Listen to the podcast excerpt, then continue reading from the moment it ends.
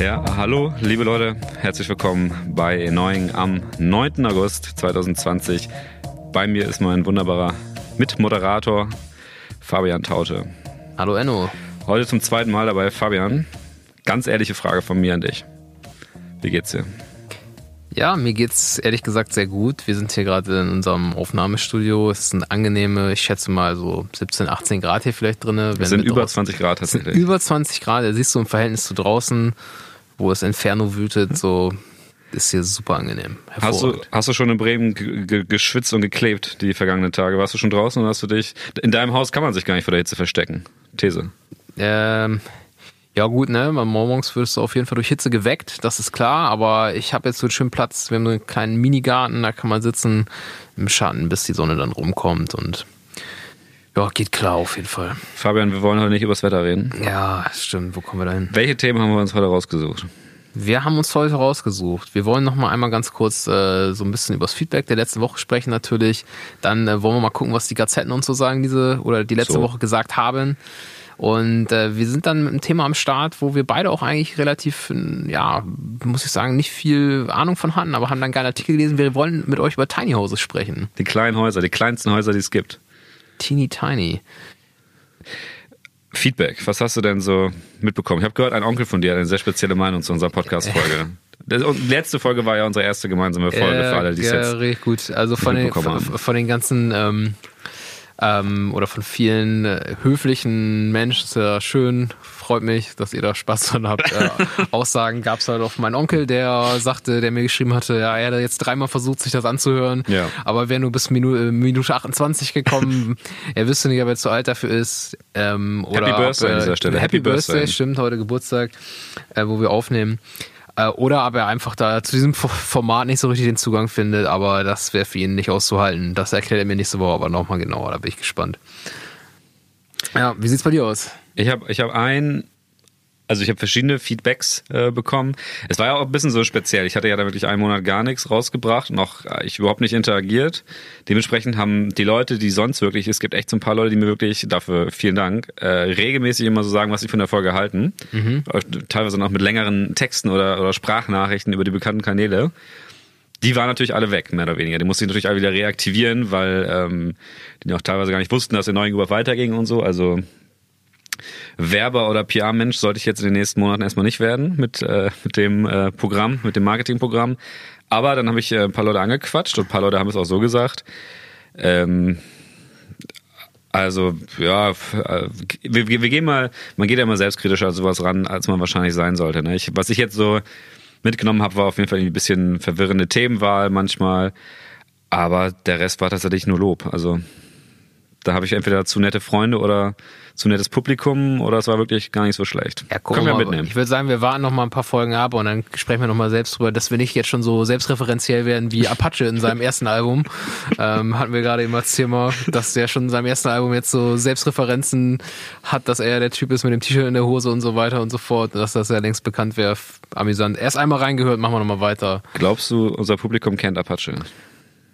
Ja, wenn nicht, dann machen wir vielleicht nochmal eine Folge. Apache ist der Name Cultural Appropriation oder nicht? Ja. Ähm, und äh, wer ist eigentlich Apache und so weiter und so fort. Das machen wir bestimmt nochmal. Es ist ein Musiker, für alle, die jetzt noch gar keinen Zugang zu hatten. Aber er hat ja auch schon, Tom hat er schon Einser-Hits gehabt, ja, ne? Tom nickt, das heißt wahrscheinlich ja. Ähm, dann würde ich, möchtest du die Frage stellen oder soll ich? Stell du gerne. Fabian, was sagen die Gazetten? Die Gazetten, ja, was haben wir letzte Woche so gehabt? Also, wir haben äh, letzte Woche auf jeden Fall als großes Thema, wo wir eigentlich mit eingestiegen sind in die Woche, war ja die Corona-Demos in Berlin vom letzten Wochenende oder Anti-Corona-Demos. Kann man denn Anti-Corona sein, wenn es Corona gar nicht gibt? Es sind, es sind äh, gegen die Auflagen wurde demonstriert. Also es macht ja überhaupt gar keinen Sinn, pro oder Anti-Corona zu sein, weil das ist halt erstmal, das ist erstmal ein Umstand, der ist erstmal da. Da muss da, man sich ja mit arrangieren. Und dagegen wird da genau protestiert, dass das äh, der Großteil der Meinung ist. Also, ah gut, der Umstand ist auf jeden Fall da, aber diese Menschen sagen dann ja in ihren jeweiligen Spielarten, was auch immer dahinter steckt, dass es ähm, dass es diese Bedrohung oder wie, wie sie bekämpfen, dass es diese Bedrohung nicht gibt oder wie wir sie bekämpfen, übertrieben ist. Ja. Und dass Deutschland kein Staat ist, aber das nur nebenbei eingestreut. Das ist sehr wichtig im Kontext der Medizin und Gesundheitsvorsorge mal zu erwähnen.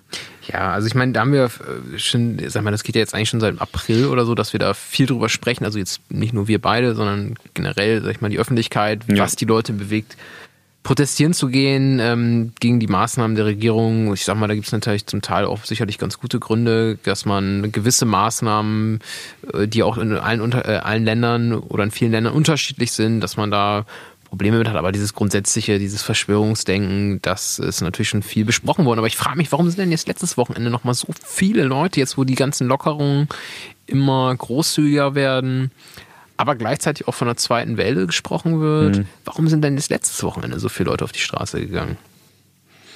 Ich, ja, ich würde sagen, die haben sich einfach nochmal ab. Äh, was Interessante bei diesen Bewegungen ist ja, die sind nicht wirklich konzentriert organisiert. Also ähm, so ein Attila Hildmann zum Beispiel, den ich jetzt sehr viel verfolgt habe, ich kann leider nur über ihn mit Expertenwissen jetzt angeben, der ist nicht groß vernetzt mit anderen Playern.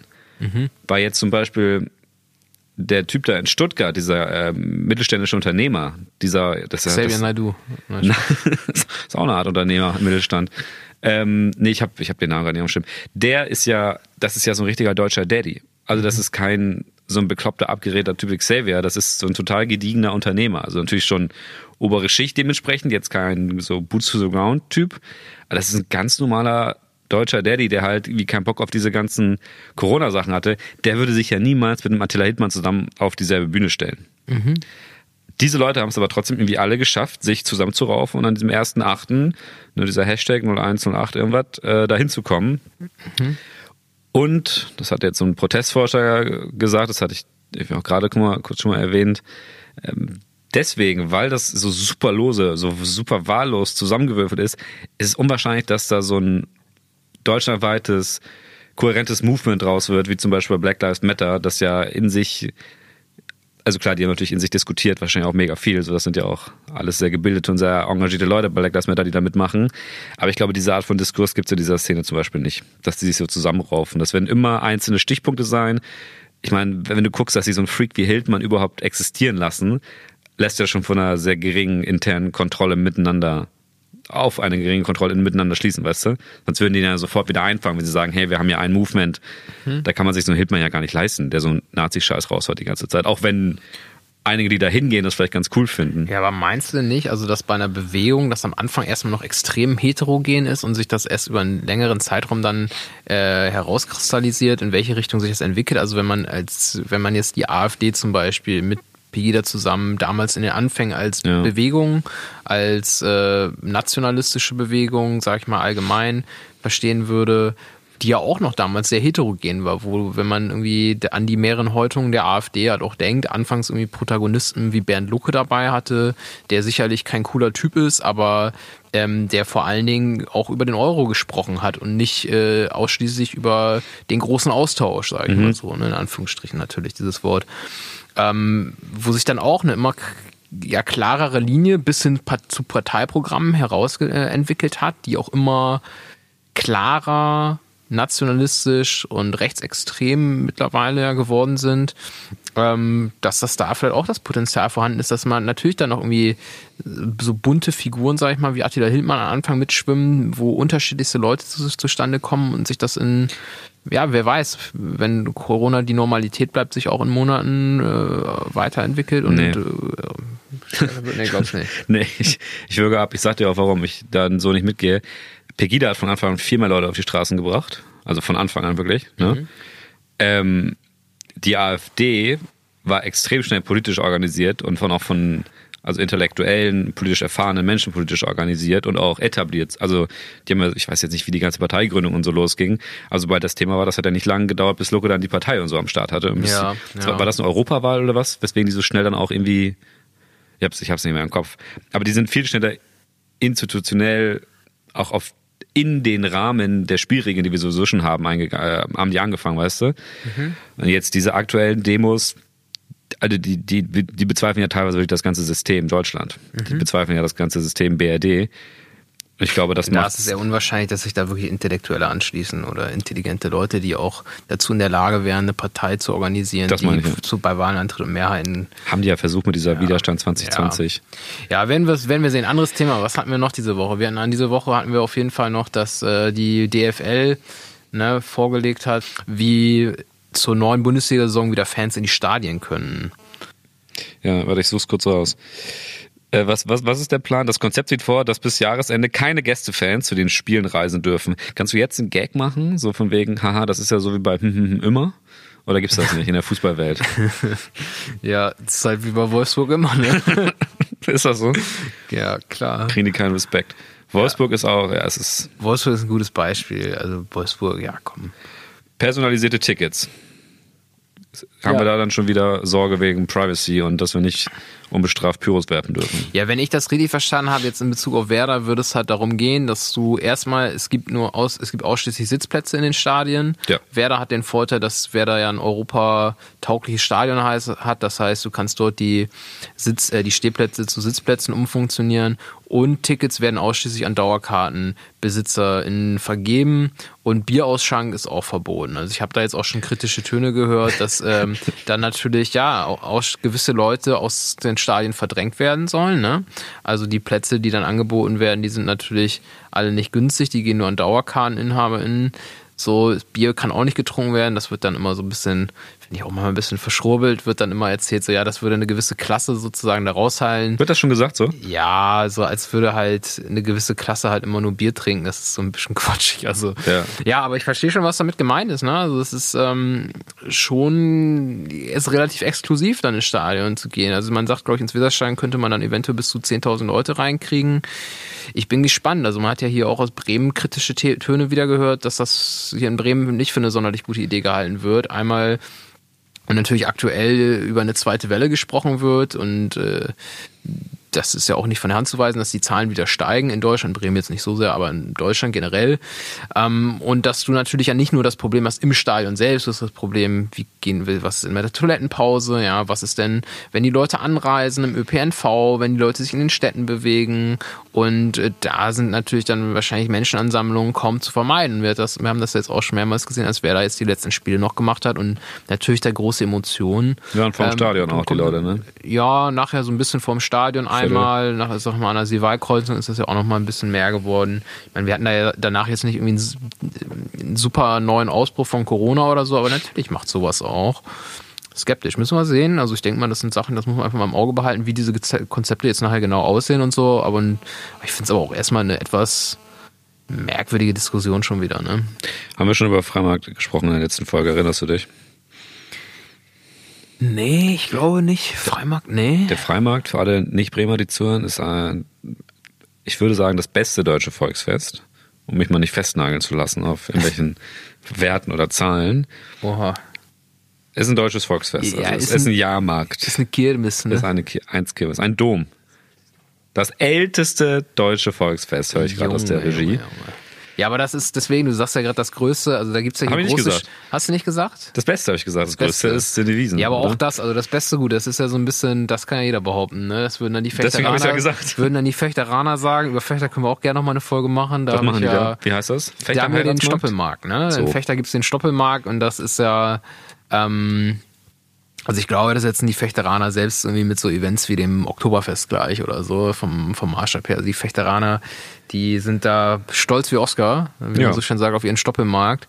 Ähm, ja, aber es ist, ich war da auch mal einmal, es ist auch jetzt nicht. Also, ist es größer als der Freimarkt? Ich weiß nicht, ob es größer ist. Also ich finde auf jeden Fall, dass du zumindest ähm, ist es eine angenehmere Atmosphäre. Die ich Leute Freimarkt teilweise mega assi. Die Leute, ja, Freimarkt ist mega, ist mega unschön so. Also ich finde, das ist kein richtig geiles Familienevent, ja. wo du sagst, du gehst da mit deiner Familie ein bisschen bummeln und in Fechter, weil die Leute auch zu besoffen sind. In Fechter aber ja auch, die Leute sind auch alle zu besoffen, aber ich habe das Gefühl, dass in Fechter alles ein bisschen entzerrter ist. In Bremen ja. gibt's diese riesigen Zelte, ja. ja. da gehen die Leute dann rein und äh, oder, oder halt auch leider nicht. Aber in Fechter, da sind das halt mehrere kleine und da gibt's dann halt auch welche, die extra irgendwie für gewisse Altersklassen dann da ähm, Junge ja, Leute. Junge Leute, genau. Junge Leute zum Beispiel auch extra ansprechen, sodass das so ein bisschen getrennt ist, sag ich mal so, dass so ein bisschen unterschiedliche Gruppen sich auch in unterschiedlichen Zelten dann aufhalten. Und ich hatte da, ich war wieder, ich war einmal da, naja, damals auch von der Arbeit. Ja, das war schon, war schon, war schon eine andere Erfahrung. Aber ja, das ist auf jeden Fall ein Thema, ne, wo die, wo es hier immer so eine Debatte gibt. Was ist denn hier jetzt besser und größer? Hm. Wie wird das Thema denn in der Bremer Politik besprochen? Wird das überhaupt besprochen gerade? Ja, das wird jetzt schon wieder diskutiert. Also es wird von Anfang an diskutiert. Ähm, so, ich muss sagen, ich war sehr überrascht, weil ich hatte das Gefühl, dass die Schausteller hier echt ganz gut organisiert sind. Ich hatte das Gefühl, dass die Schausteller hier in Bremen von Anfang an ähm, auch in die Öffentlichkeit gegangen sind und gesagt haben, okay, Leute, vergesst uns nicht, wir haben hier im, äh, wir haben hier im, im Herbst den Freimarkt und das ist für viele von uns eine der Haupteinnahmequellen im Jahr und wenn wir dort nicht auf dem Freimarkt ausstellen dürfen, dann haben wir ein Problem, dann da hängt unsere wirtschaftliche Existenz dran. Und das wurde jetzt immer wieder, ich meine, es gab Zeiten, da war das ja undenkbar. Es sind ja auch offiziell noch ja. Großveranstaltungen, glaube ich, bis zum 31. Oktober äh, verboten in Deutschland, wenn ich das richtig weiß. Ähm, ja, bin ich gespannt. Und jetzt letzte Woche wurde auch wieder diskutiert. Also es wurde, glaube ich, jetzt auch schon, es werden jetzt Konzepte ausgearbeitet, es wird jetzt überlegt, auch irgendwie im engen Austausch natürlich mit Verwaltung, wie man sowas auf die Beine stellen kann, dass es sicher ist. Also ich finde persönlich erstmal hört sich das für mich absolut unvorstellbar an. Also Würdest wer mal du denn hingehen? War. Bitte? Würdest du denn hingehen?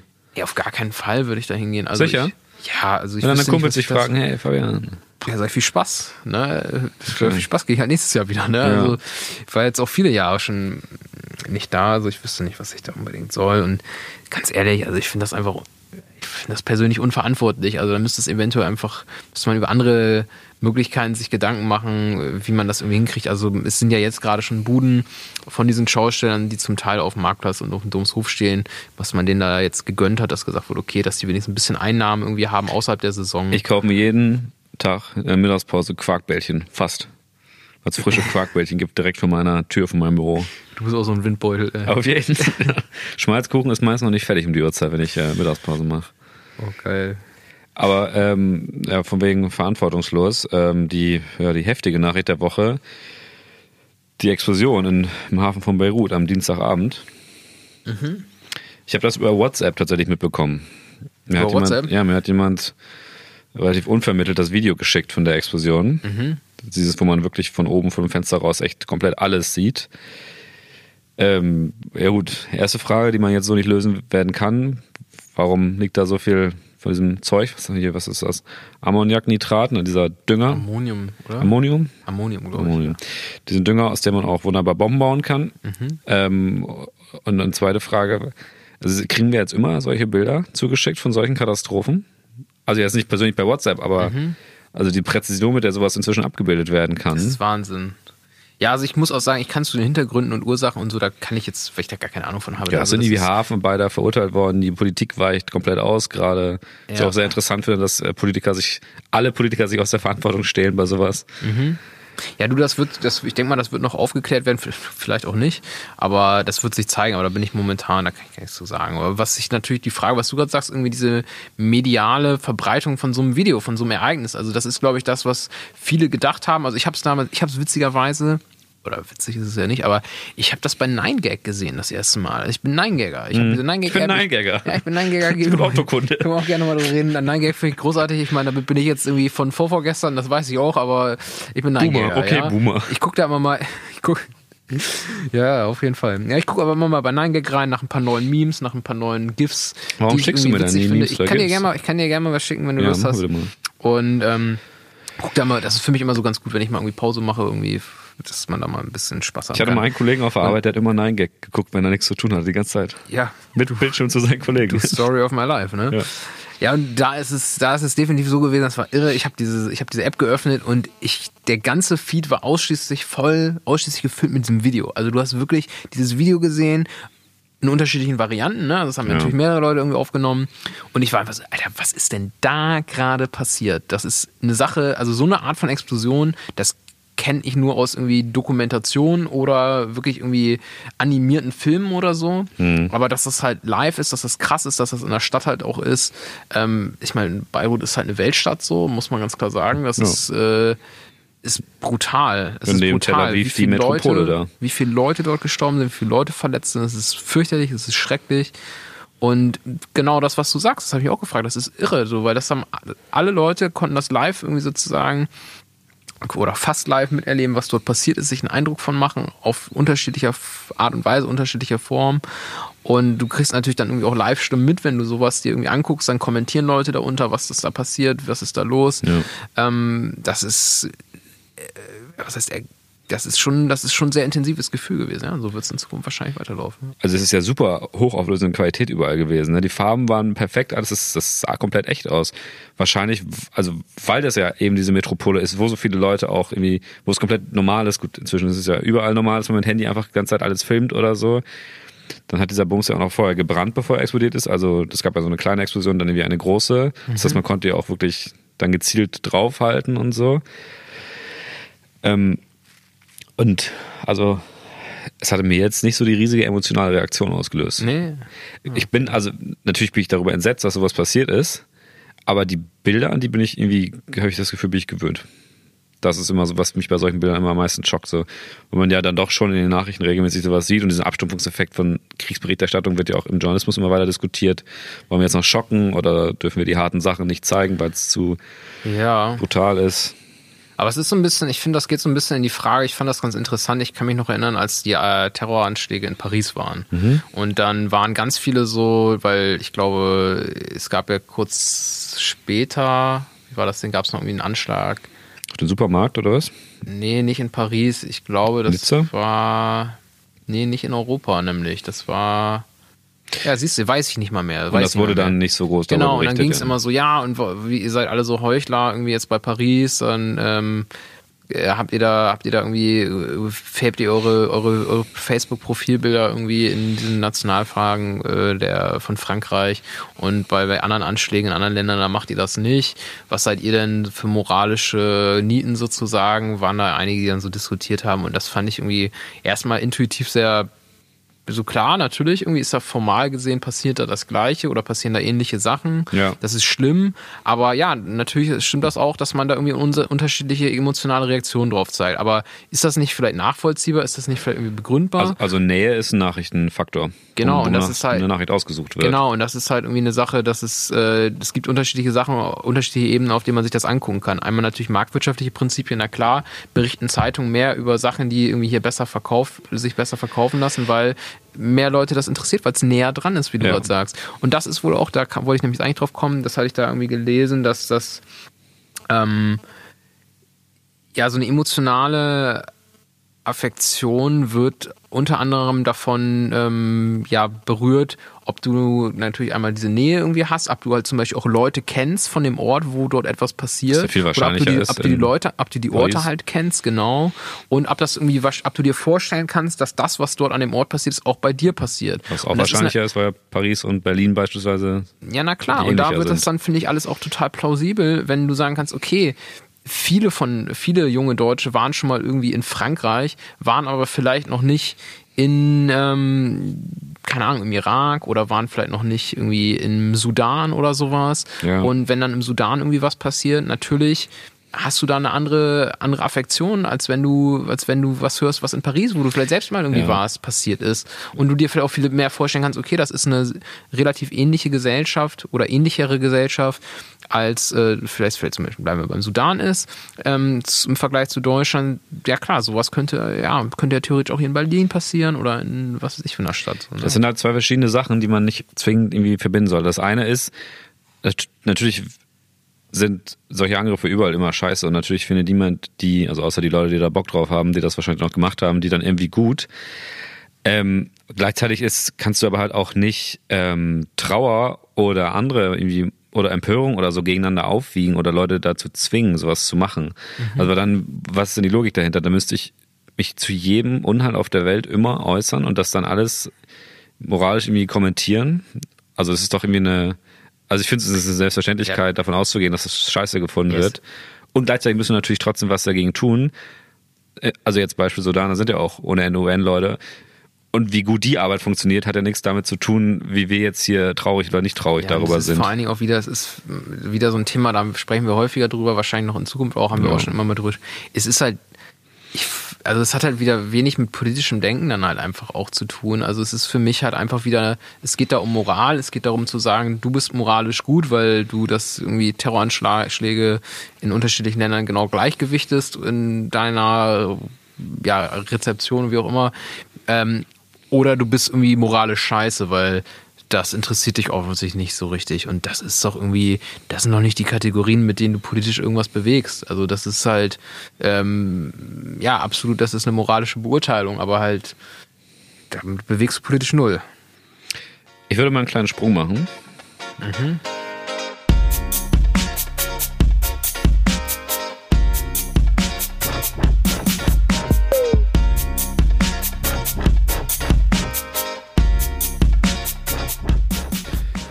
Fabian, wir kommen zum ersten, kommen zum ersten großen Thema.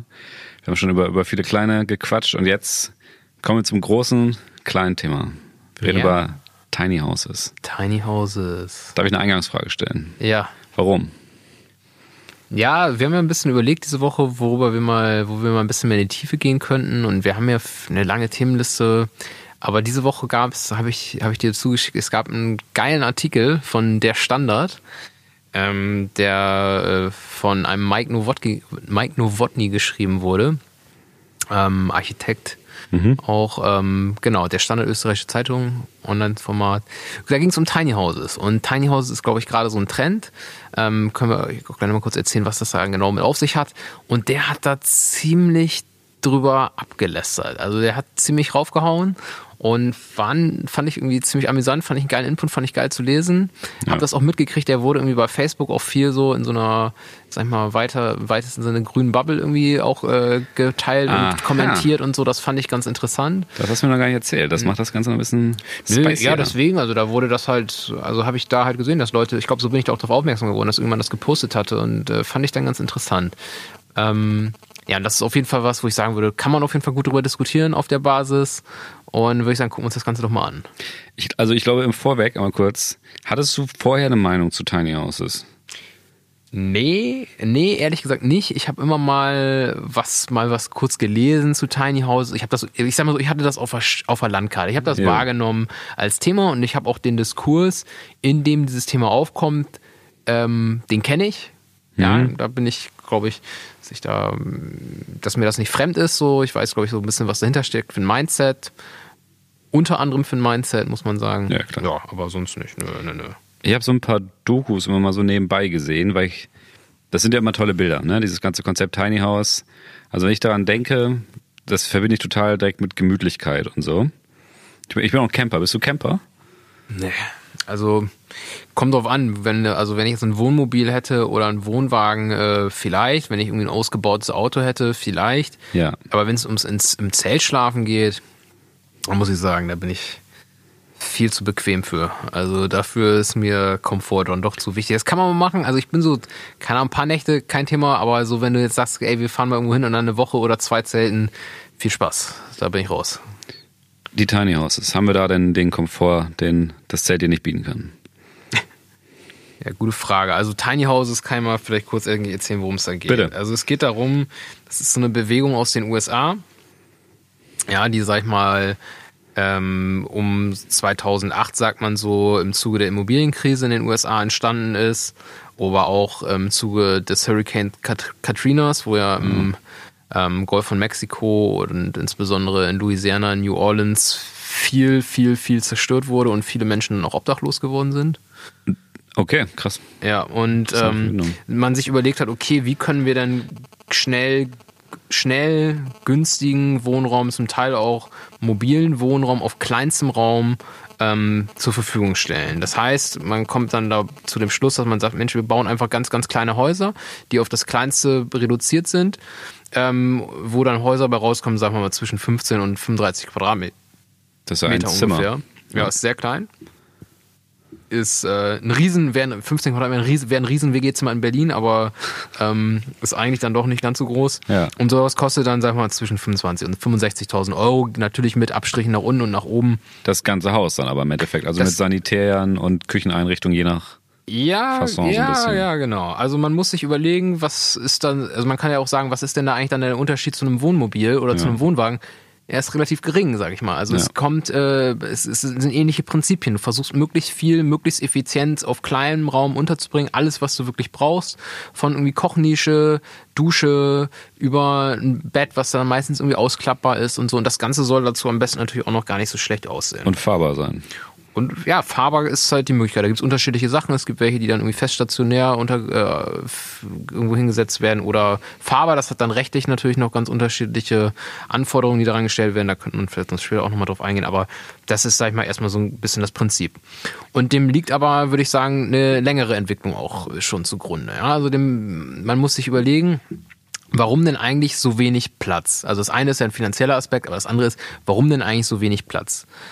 Das hat damit zu tun, äh, ich habe im Internet bin ich auf die Zahl gesto gestoßen, dass die durchschnittliche Wohnfläche von Einfamilienhäusern äh, von 165 Quadratmetern im Jahre 1978 gestiegen ist auf 230,3 Quadratmeter im Jahre 2007. In Deutschland? Oder? Nee, in den USA. Aha. Also in, ich weiß, dass es aus Deutschland, auch aus Bremen ähnliche Werte gibt, das habe ich vergessen nachzugucken. Jo.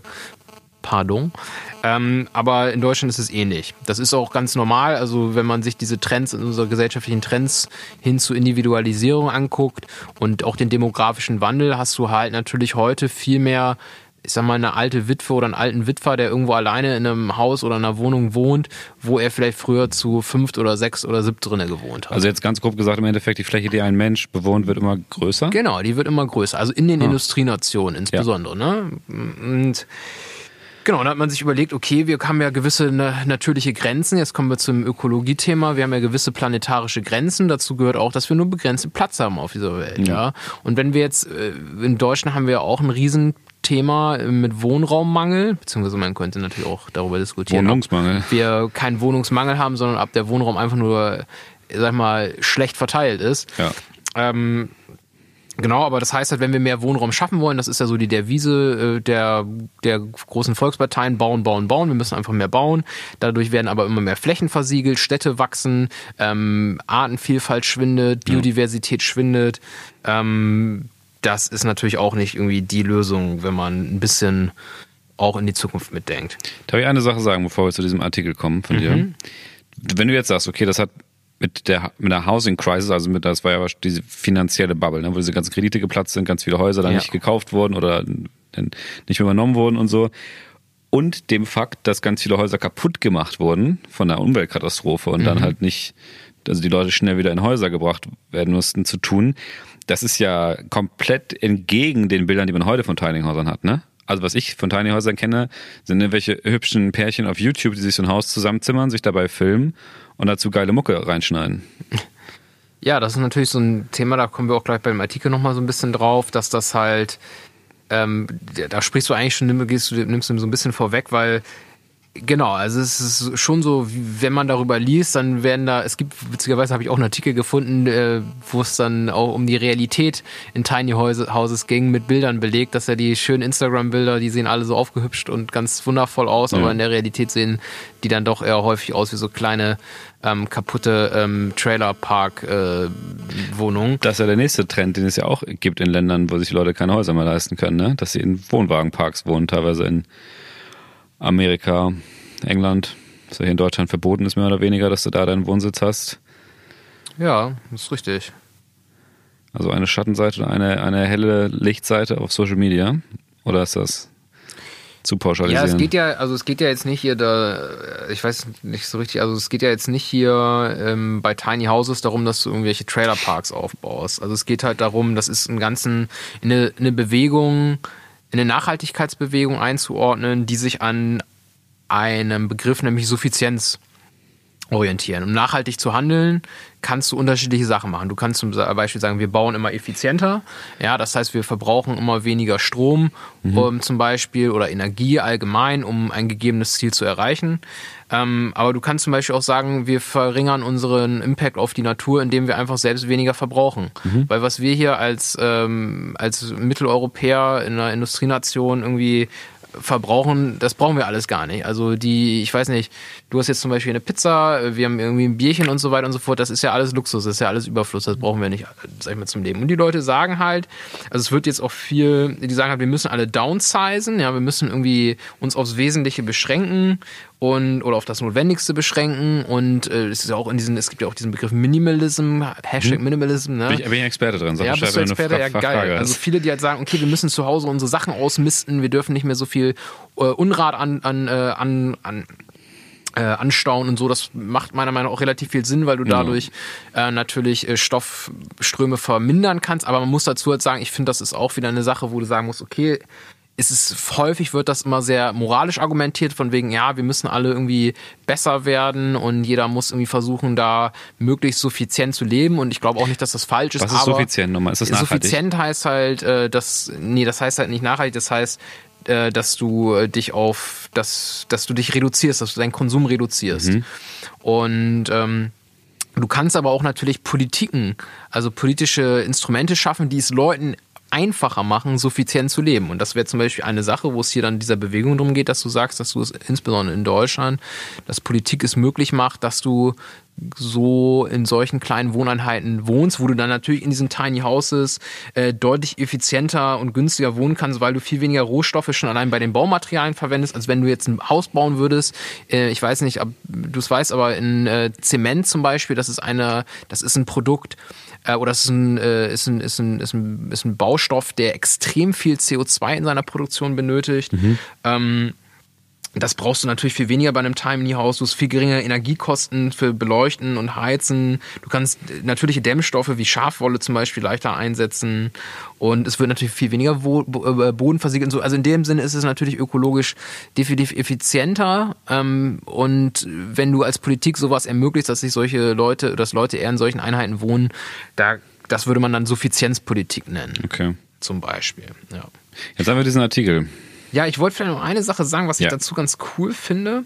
Also um das noch mal ein bisschen zu verdeutlichen, also worauf ich dann auch gestoßen bin, ist, dass das viele von diesen Tiny House Bewegungen, dass die sagen, die wollen sich dann so eine Art Gemeinschaft aufbauen an einem neu ausgewiesenen Gebiet am besten, wo dann es ein zentrales Haus sozusagen gibt, wo du viele Sachen poolst, wo du sagst zum Beispiel, wir haben ein Rasenmäher, wir haben ein Auto oder so für diese gesamte Tiny House Gemeinschaft, wo das dann untergebracht wird. Und Drucker ist ein interessanter Punkt, was du da sagst. Ja, Drucker, das wird nämlich jetzt auch diskutiert, dass du mit der 3D-Drucktechnik so weit kommst, beziehungsweise davon ausgegangen wird, dass du in den nächsten Jahren auch so weit kommst, dass du einfach dir dein Tiny House selbst bauen kannst, selbst drucken kannst. Ne? Du brauchst nur einen Bauplan oder zahlst dann an irgendjemanden, der da sowas verkauft, eine gewisse Lizenz und dann musst du dir natürlich die Rohstoffe dafür anschaffen und dann äh, für den Drucker, dass der das dann verarbeitet zu einem Tiny House. Und das sind natürlich auch riesige Möglichkeiten, die dadurch entstehen könnten, dass viel mehr Leute Zugänge zu zumindest kleinen Formen von Wohnen haben. So. Hast du irgendwas dazu gelesen, wie lange die dann halten? Das würde ich jetzt so als einzigen Nachhaltigkeitskritikpunkt, den wir noch vielleicht anbringen können, nee, das auch nochmal abzudecken. Das habe ich, hab ich nicht gelesen. Aber wie gesagt, das war jetzt auch erstmal so ein bisschen ja. die Theorie, wie sich das gedacht ist. Das habe ich jetzt nicht, ist jetzt nicht, sag ich mal, so sehr selbst gesprochen, sondern so, um das mal ein bisschen einzuordnen, was da eigentlich hintersteckt. Ja. Jetzt aber direkt auch die Frage an dich, Fabian. Bist du jetzt schon, bist du ein bisschen Tiny House Fan geworden? Oder wie ist, da, wie ist so deine persönliche Einstellung? Würdest du da jetzt reinziehen? Ich sage, ich gebe dir 30.000 Euro. Nee, nee, nee, nee. Also das, äh, nee, da bin ich raus. Das würde ich nicht machen. Ja. Das würde ich nicht machen wollen, weil es für mich bei Wohnen auch andere Aspekte gibt, die sehr wichtig sind, nämlich zum einen irgendwie das Soziale. Natürlich kannst du auch, wenn du in so einer Community lebst, irgendwie sehr viel sozialen Austausch haben, aber ich mag es auch, sozialen Austausch unter einem Dach zu haben. Und da gibt es natürlich auch unterschiedliche Menschen, die unterschiedliche Bedürfnisse in Sachen Raum haben, aber auch Privatsphäre. Also ja. wenn ich jetzt zum Beispiel alleine in so einem Ding wohne, da hätte ich natürlich viel Privatsphäre, wenn ich aber zu zweit in so einem Tiny House wohnen würde, da, wo soll ich mich da zurückziehen, sag ich mal. Oder ich bin halt in auch, Natur. Ein Mensch, auch ein Mensch, der der tendenziell, würde ich sagen, eher ein bisschen mehr Platz braucht als andere. Also ich, bis ich mich schnell so ein bisschen so Beklemmungen kriege. Fabian hat ein großes wird. Zimmer, muss man dazu sagen. Ja, ich habe ein vernünftig großes Zimmer. Ähm, ja, genau, also ich glaube einfach eher nicht, dass das. Ich, ja, ich, Aber an sich eine ganz gute Sache, so sagst du, oder hast du überhaupt noch gar keine Meinung dazu? Ja, also ich kommt drauf an. Also ich glaube schon, dass das definitiv eine Sache ist, die nicht verkehrt ist zu machen. Also ich mhm. glaube, man muss halt so, das ist vielleicht, also zur Bewertung habe ich gedacht, komme ich jetzt vielleicht erst am Schluss, nachdem wir über den Artikel reden, aber kann ich jetzt auch schon mal vorwegnehmen eigentlich. Also bei den Tiny Houses, wenn du denkst, dass das die Lösung ist zu unseren Problemen, die wir mit Wohnen haben, mhm dann ist es das natürlich nicht. Das ist nicht die eine Lösung. Bei politischen Konzepten oder politischen Lösungen muss man sich immer eine Sache überlegen, die sehr wichtig ist. Ist das skalierbar? Also ist das irgendwie sozusagen, sich, kann man sich das vorstellen, dass das irgendwie massenhaft angewendet wird? Für die ganze wird? Gesellschaft eine Lösung genau. ein Lebensmodell. So, und ich glaube natürlich schon, dass sich das ausweiten kann, aber ich glaube nicht, dass das für alle die Lösung ist und dass das überall problem, äh, problemlos möglich ist. Man muss ja auch überlegen, naja, wenn du, wenn du, wenn du Tiny Houses hast, die werden ja in der Regel nicht in die Höhe gebaut, macht es dann vielleicht nicht ein bisschen mehr Sinn, um Platz zu sparen, in die Höhe zu bauen? Ist das wirklich so günstig, wie es da gesagt wird? Ist das überhaupt ähm, ja eine Sache, die der Markt auch irgendwie pushen würde, ja. Also das muss man auch mal sagen. Wir leben halt in einer Marktwirtschaft oder im Kapitalismus, wenn man so möchte. Ja. Ähm, und da setzen sich halt Produkte durch, die möglichst profitträchtig nachher sind für die Leute, die diese Produkte vertreiben. Und bei Tiny Houses kann das natürlich sein, dass es das, das ist sicherlich profitträchtig, aber es ist sicherlich profitträchtiger, wenn man ein großes Immobilienunternehmen ist, zu sagen so, wir kriegen jetzt irgendwie ein Baugrund, Baugrundstück oder ein Bauland äh, ausgewiesen ja. und da bauen wir richtig dicke Blöcke rauf, wo wir möglichst viele Flats. Wohnungen haben, wo wir möglichst viel vermieten können. So sieht es nämlich der, nachher im Marktgeschehen aus, ja klar wir können ja nochmal eine ganz, eine ganz abschließende Bewertung machen, weil wir den ähm, Artikel durchgearbeitet haben. Das ist ja so ein bisschen so eine Polemik, ne? Es ist ja jetzt kein super sachlicher Artikel, den du rausgesucht hast. Ja, definitiv. Also es ist, es ist ein unterhaltsames Stück auf jeden Fall. Also der kommt auch in die Shownotes auf erneuing.de, mhm. so wie alle äh, Sachen, alle Quellen, die wir hier benutzen. Oh, Quellenthema. Da, ich, ich mache eine kurze Interjection gerade. Ich habe mich das heute nämlich wirklich gefragt. Ich habe so viele komische Quellen heute gehabt auf so Verschwörungsseiten und so auch, das ist so ein kleiner Teaser auf das Thema vielleicht noch, mhm. die habe ich echt nicht, möchte ich nicht verlinken. Möchtest du nicht verlinken? Nö. Also ich habe die in der Hinterhand, falls einer fragt, aber die werde ich nicht verlinken. Ist okay? Okay, ja, pff, musst du wissen. Also ich meine, ich halte das da doch irgendwie immer eher mit der Autonomie so der Leute, dass mhm. die sich da ja, also wenn die Bock haben, sich darüber zu informieren, dann kommen die auch anders auf diese Seiten, habe ich so das Gefühl. Ja. Und wenn sie sich einfach mal darüber schlau machen wollen, sozusagen, was äh, was, also ist ja auch, ist ja auch interessant, sich irgendwie intensiver mit irgendwie rechten Quatsch, sag ich jetzt mal, auseinanderzusetzen, zu gucken, mhm. was denken diese Leute, was treibt die an, was wollen die, wo geht's da hin, um sich da zu informieren und da auch irgendwie kompetent dann irgendwie drauf reagieren zu können, wenn es mhm. irgendwelche neuen äh, Entwicklungen gibt, dass du halt irgendwie das ein bisschen besser einordnen kannst, ja. Okay. Ja, aber ich gehe nochmal in mich. Ich weiß ja auch noch nicht so richtig, was das, was das so ich, ich, ich war überrascht mit dem Thema, auf jeden Fall, ja. Aber dann hau doch mal raus, was steht in dem Ding drin? Was steht ja, in dem Stück vom Standard? Ist, ich finde den Artikel ganz großartig. Also der Artikel ist im Prinzip, benutzt relativ viele Worte, um ähm, eigentlich zwei Thesen stark zu machen. Ähm, und findet dafür einfach, ich finde ihn deswegen gut, weil er einfach sehr geil zuspitzt. Ich lese auch gleich mal ein paar äh, Zitate kurz vor. Also es gibt einmal die These, würde ich sagen, dass Tiny House Bewegung, dass die Tiny House Bewegung eine Anpassung an die negativen Auswirkungen des äh, Kapitalismus auf dem Wohnungsmarkt ist, mhm. statt eine Rebellion dagegen. Also Anpassung im negativen Sinne. Anpassung im negativen Sinne. Also ja. es wird äh, gesprochen von der Kapitulation vor dem Kapital. Das ist ein Zitat. Und ähm, ich will mal einmal diese These kurz ein bisschen Bitte. ausführen, was er so sagt. Also er sagt halt, dass dort Probleme auf dem Wohnungsmarkt, nämlich dass es zu wenig bezahlbaren Wohnraum gibt, dass es zu wenig Leute gibt, die WohnungseigentümerInnen sind, ähm, dass dieses Problem zu einem Produkt gemacht wird, nämlich mit dem Tiny House, dass gesagt wird, okay, das ist ja alles relativ scheiße, aber dann bauen wir halt irgendwie kleinere, günstigere Häuser und ähm, versuchen da noch wieder weiteren Profit rauszuschlagen. Und ähm, ja, also er, ich zitiere ihn hier mal, er sagt, Aussteigeraskese oder Kapitulation vor dem Kapital. Während in New York die Luxuswohntürme in die Höhe wachsen, begnügt man sich mit Selbstverzwergung in der rollenden Hütte. Hm. Zitat Ende. Also er sagt im Prinzip in dieser, ähm, er sagt mit dieser, er, oder er sagt damit, okay, was man eigentlich machen sollte, ist, dass man dieses gesamte kapitalistische System für den Wohnungsmarkt in Frage stellt, ähm, was ja dazu führt, dadurch, dass es in den, insbesondere in den USA, ich glaube, jetzt bezieht sich auch insbesondere auf die USA, gut, in Deutschland hast du natürlich auch Probleme, Deutsche Wohnen, Vonovia, ähm, aber das, anstatt dass du sagst, okay, es gibt ein paar große kapitalträchtige Leute, die bauen halt Wohnungen und diktieren dann nachher den Menschen, die diese Wohnung mieten müssen, die Preise oder kaufen ja. müssen, die Preise. Es gibt äh, Unternehmen, ich habe ja auch in so einem Haus mal gewohnt, die werden dann von einer Krankenversicherung oder sowas gekauft, nur um dazu darauf zu spekulieren, dass der Wert sich steigert. Die vermieten dann nicht ähm, und verkaufen dann lieber ein paar Jahre weiter, weil vermieten dann nicht, weil sie keinen Bock haben auf Stress mit den Vermietern und so weiter und so fort.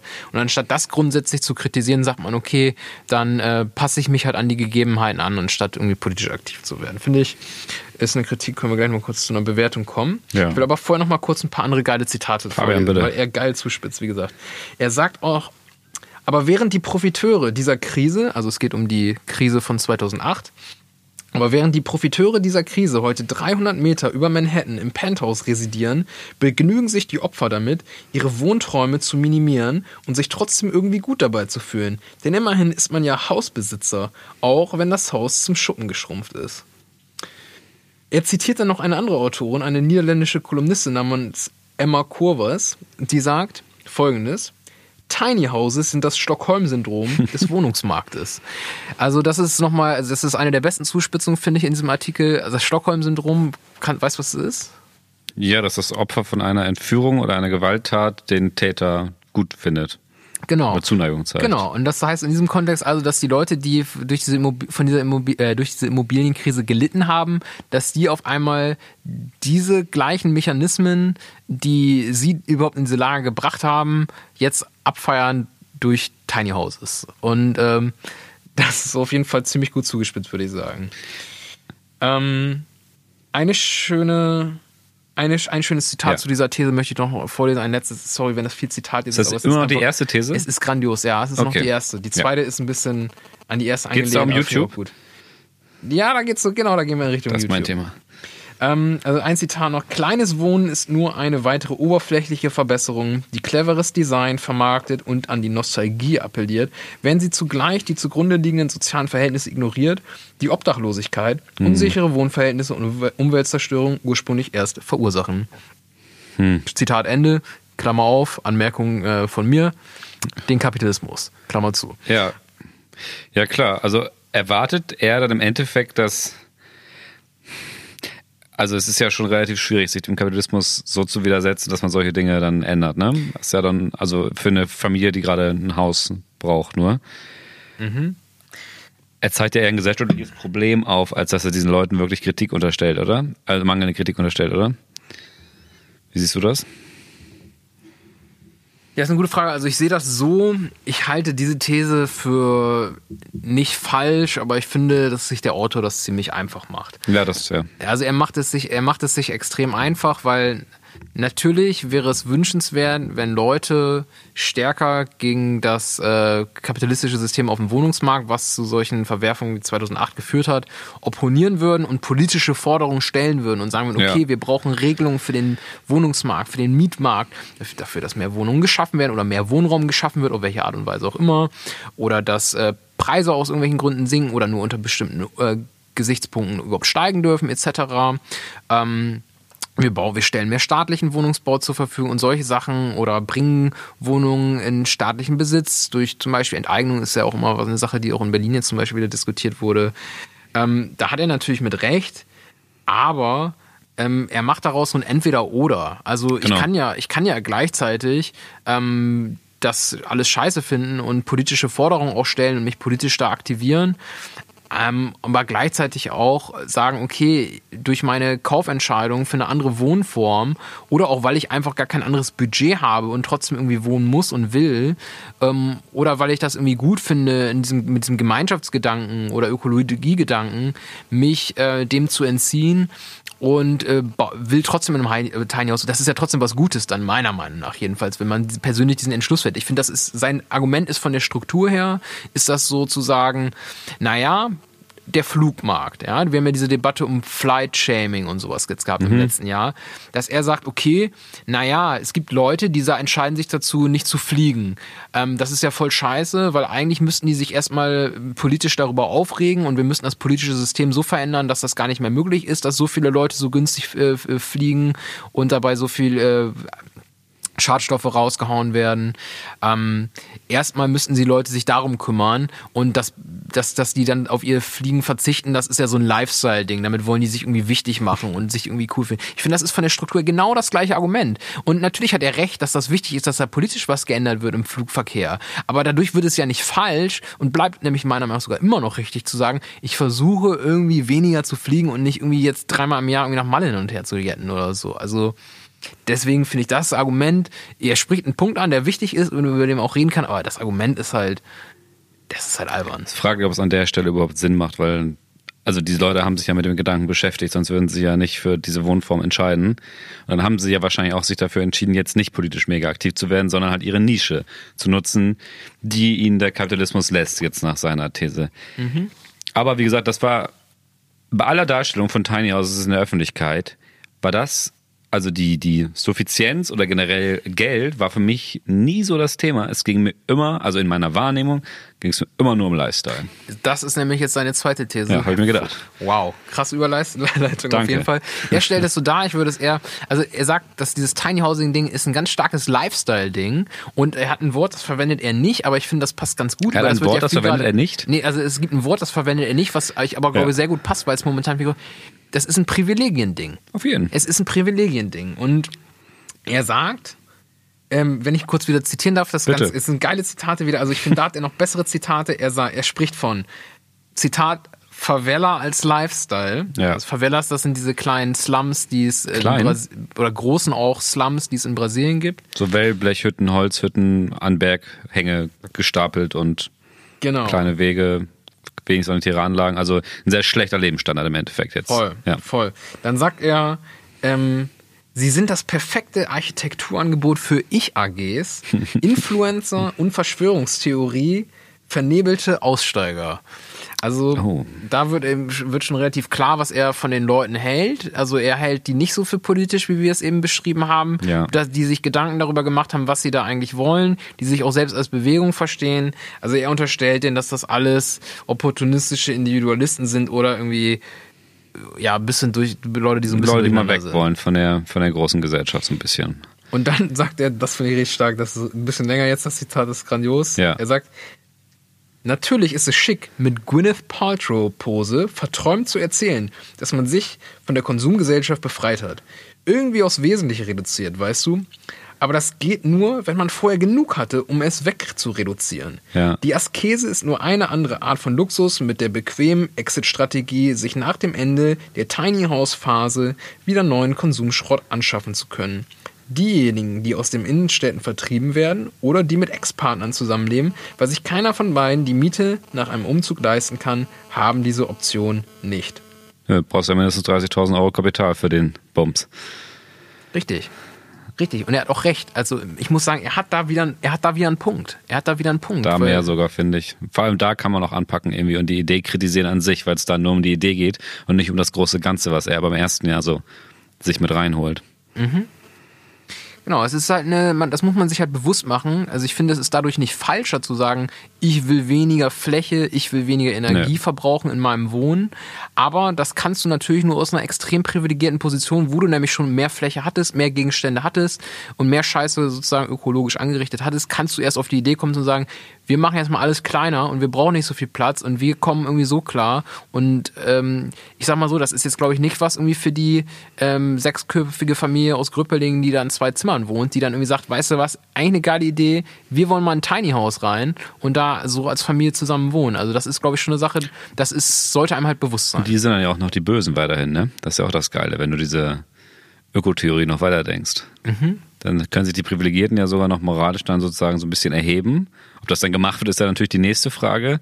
Und die, die dazu keine Möglichkeiten hatten, sind dann weiterhin die, die das andere System unterstützen oder Opfer sind. Also finde ich krass, wie politisch äh, Wohnentscheidung sein kann. So, also jetzt nur als Möglichkeit. Das ja. will ich natürlich niemandem pauschal unterstellen.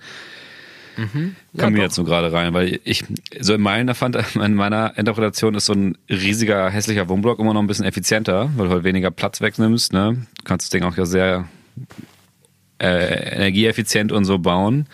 Und das andere ist dann wirklich echt schon privilegiert. Du brauchst die Fläche.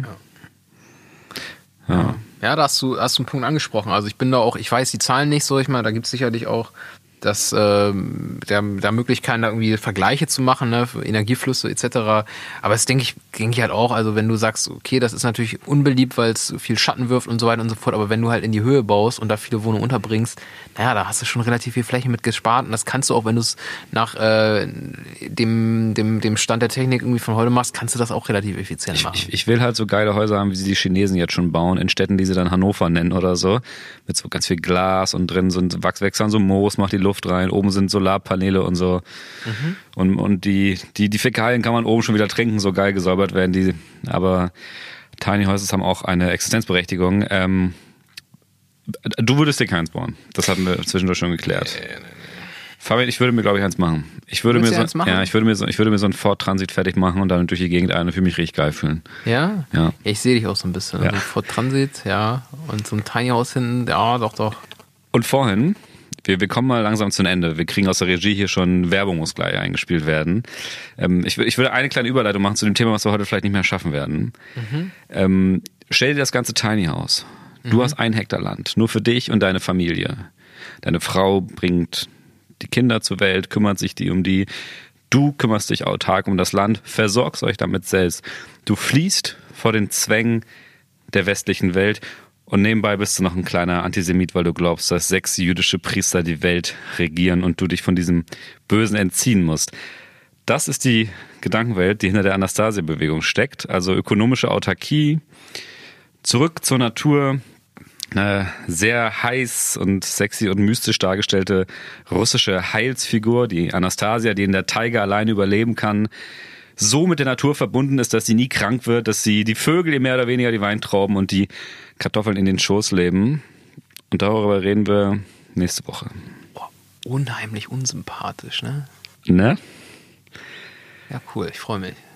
Liebe Leute, das war Erneuing am 9. August 2020. Fabian, Vielen Dank für deine Kooperation und dass du dieses Thema so geil aufbereitet hast. Ja, vielen Dank, Enzo. Es hat mir unglaublich viel Spaß gemacht. Ne? Ich meine, man muss natürlich immer sagen, es gibt zu jedem Thema noch deutlich mehr zu erzählen, noch deutlich mehr zu erfahren, noch jegliche andere Facetten zu beleuchten. Aber ich sag mal, ich glaube, das äh, hat uns auf jeden Fall schon mal unseren Kenntnisstand über Tiny Houses ein bisschen vorangebracht und ich hoffe, euch auch. Macht's gut, Leute. Ciao.